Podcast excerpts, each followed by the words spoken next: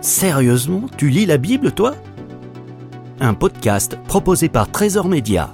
Bonjour Ézéchiel. Bonjour. Alors, comme le dit le titre de ce podcast, toi aussi tu lis la Bible. Euh, mais alors, peux-tu m'expliquer pourquoi tu as pris la décision de lire ce très vieux livre, toi qui es tout jeune? Lire la Bible faisait partie de mon éducation. Néanmoins, dans mon adolescence, j'ai totalement arrêté de lire la Bible car ma passion pour le foot avait pris une grande place dans ma vie. C'est après un accident au foot et beaucoup de découragement que j'ai repris la lecture de la Bible afin de mieux connaître ce Dieu qui a toujours veillé sur ma famille. Honnêtement, ça t'apporte quoi de lire la Bible?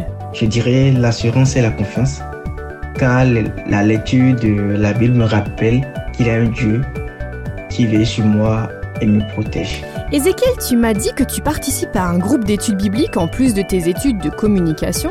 Euh, Peux-tu me dire pourquoi? Oui, je participe à des études bibliques. C'est vraiment un moment pour mieux partager la parole, car c'est super bien de lire la Bible tout seul.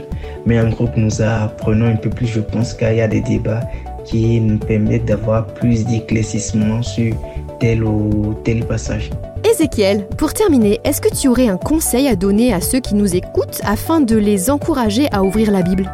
Toi qui m'écoutes, je te conseille vraiment de retrouver une intimité avec ta Bible, car il y a un trésor inestimable et surtout inépuisable qui t'est réservé là-dedans. Merci Ézéchiel. Retrouvez gratuitement tous nos podcasts sur trésorsonore.com.